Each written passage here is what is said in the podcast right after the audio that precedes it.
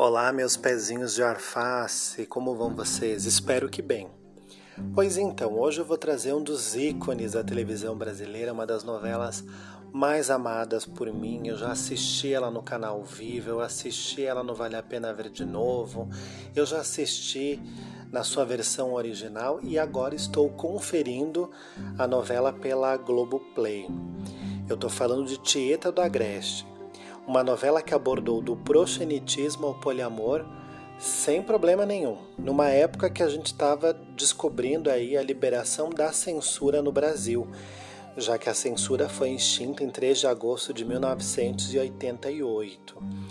E a novela abordou diversos temas que eram tabu no Brasil e que alguns deles ainda permanecem assim. Uh, imaginem vocês essa novela, né, cheia de personagens memoráveis e muitos temas. Pois Tieta foi assim do seu início ao fim. Ela abordou do proxenetismo, passando pela transexualidade e indo até o poliamor. A novela marcou sua geração pela forma com que abordou diversos temas da humanidade, com humor e com muita libertação. Sem dúvida nenhuma, foi uma das novelas brasileiras mais liberais de todos os tempos, incluindo a sua abertura, que nos dias de hoje jamais iria ao ar. Transmitida originalmente de 14 de agosto de 1989, então ela pegou o finalzinho dos anos 80 e foi até 31 de março de 1990. Abriu as águas de março ali, fechando o verão dos anos 90, com esse sucesso que durou 196 capítulos. E foi a 41ª novela das oito exibida pela, pela Rede Globo. Substituiu na época O Salvador da Pátria, que tinha Maite Proença e o Lima Duarte como atores principais, e foi substituída por uma outra novela de muito aplauso, de muito sucesso, que foi Rainha da Sucata, né, com a Regina Duarte. Ela foi escrita por Agnaldo Silva, Ricardo Linhares e Ana Maria Moretson e foi livremente inspirada no romance Tieta do Agreste do escritor Jorge Amado. Contou com direção de Reinaldo Bouri, Ricardo Waddington e Luiz Fernando Carvalho e a direção geral ficou para o núcleo de Paulo Biratã.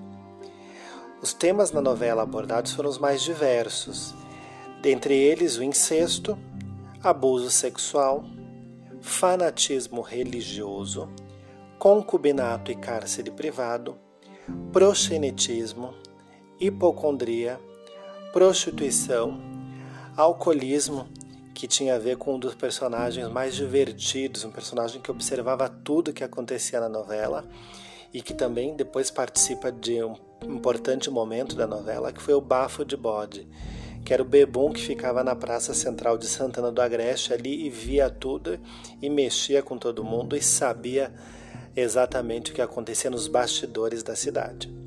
O poliamor e a transexualidade que foi abordado pela Rogéria, esse personagem icônico transexual brasileiro, que inclusive quando a novela estava passando no canal Viva, no dia em que ela chegaria a Santana do Agreste, né, para abalar a cidade, ela morreu na vida real. Então, no dia em que chegaria a Santana da Agreste, ela partiu na vida real. Uma deliciosa coincidência.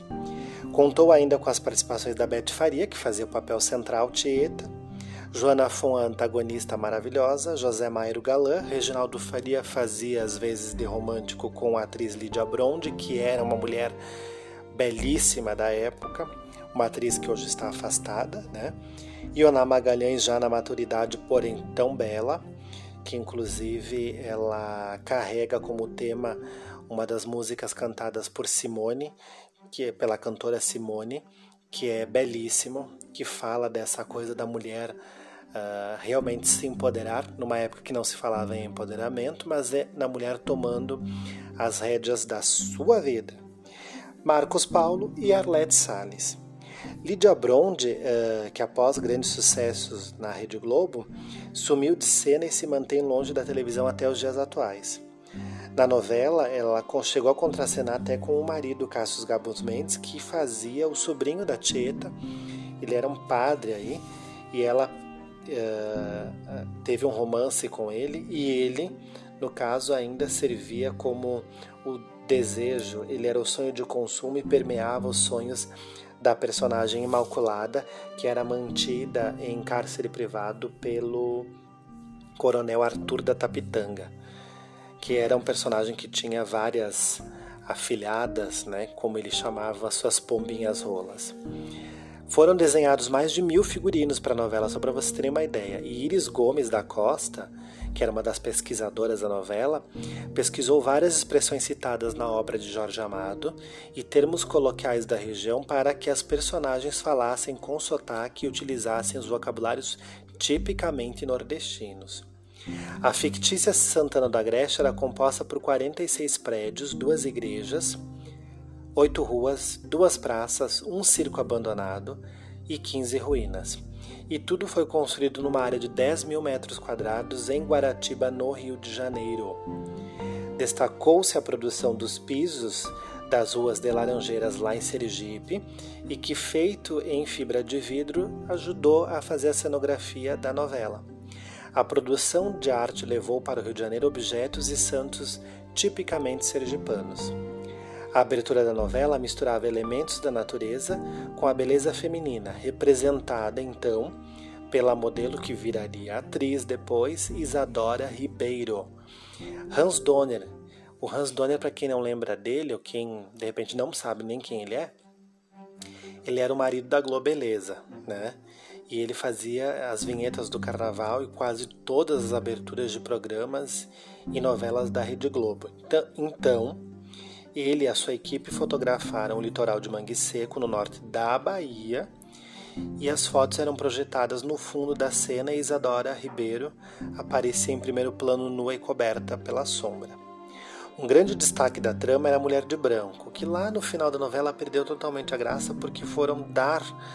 Era um mistério saber quem era a tal da mulher de branco que atacava os homens. Mas lá no final, o, a, os escritores da novela resolveram dar esse esse fim para a Laura, a personagem Laura que era interpretada pela Cláudia Alencar, que era a mulher do Capitão Dário. Só que numa das dos ataques da Mulher de Branco, ela estava em Mangue Seco e o ataque aconteceu em Santana do Agreste. Ela não podia estar em dois lugares ao mesmo tempo ou mesmo fazer o ataque e voltar para o Mangue Seco, porque a condução que fazia Mangue Seco a Santana do Agreste era um barco, que era o barco do seu Pirica. E somente funcionava a embarcação durante o dia, então não bateu a informação ali e a gente teve que engolir Laura como a mulher de branco, porque talvez não foi muito bem pensado esse final. Aliás, o final da novela é maravilhoso, maravilhoso, porém no final, o que lá no início da novela é dito por alguns personagens inclusive pelo Jairo que dirige a Princesinha do Agreste, ele diz né, que as dunas se movimentam tanto no Agreste que uma hora a cidade vai estar tomada pelas dunas. E é assim que acaba a novela, né? Depois os personagens se apresentarem, terem aqueles finais clássicos, é bem assim que termina a novela. Fiz um spoiler aqui? Fiz. Mas enfim, vão assistir de qualquer forma que vocês vão se apaixonar. Outro mistério de destaque era saber o que a Perpétua guardava dentro do, de uma caixa branca, é, que ela protegia com todo cuidado, mas não houve revelação no final da novela. Apesar de haver um folclore sobre esse desfecho, afirmando que a caixa continha o órgão genital do falecido marido da Perpétua, a novela termina e nada é revelado. O folhetim estreou com média de 70 pontos na Grande São Paulo, segundo dados da Folha de São Paulo, e em sua penúltima semana, entre 19 e 24 de março de 1990, Tieta registrou uma média de 71 pontos, e o último capítulo encerrou com 78 pontos. Sua média geral foi de 65 pontos, ocupando a segunda colocação entre as novelas de maior audiência da história da Rede Globo. Eu particularmente amo a novela pelos temas diversos que ela aborda, pela forma com que a trama acontece numa cidadezinha do interior nordestino, que a gente já viu em várias novelas, mas que grandes atores deram muito talento para grandes personagens. Não só a própria Beth Faria, que ficou conhecidíssima, né? Todo mundo a chamava de Tieta, Joana Fon, que não faz tantas novelas, mas que ainda é respeitadíssima pelo seu trabalho. Mas a gente vê ali uma gama eh, de eh, grandes atores e atrizes. Tinha Bette Mendes na novela, né? a própria Lídia Bronde, já citei aqui no texto, magnífica. Né? Uh, tinha a participação de François Fourton, também fazendo uma antipática insuportável na novela. Enfim, vários atores e atrizes que, em parte, já não estão mais presentes entre nós, mas que deixaram suas marcas registradas nesses legados maravilhosos das novelas e dos grandes personagens uh, imortalizados, principalmente pela Rede Globo, que sabe fazer novela como ninguém. Deixei a dica aqui então de Tietra da Greste e fiquem atentos porque mais assuntos aleatórios nós vamos falando aqui no meu podcast Meus Pezinhos de Arface. E um beijo para todos vocês, os meus pezinhos de arface amados da minha alma. Sucesso sempre!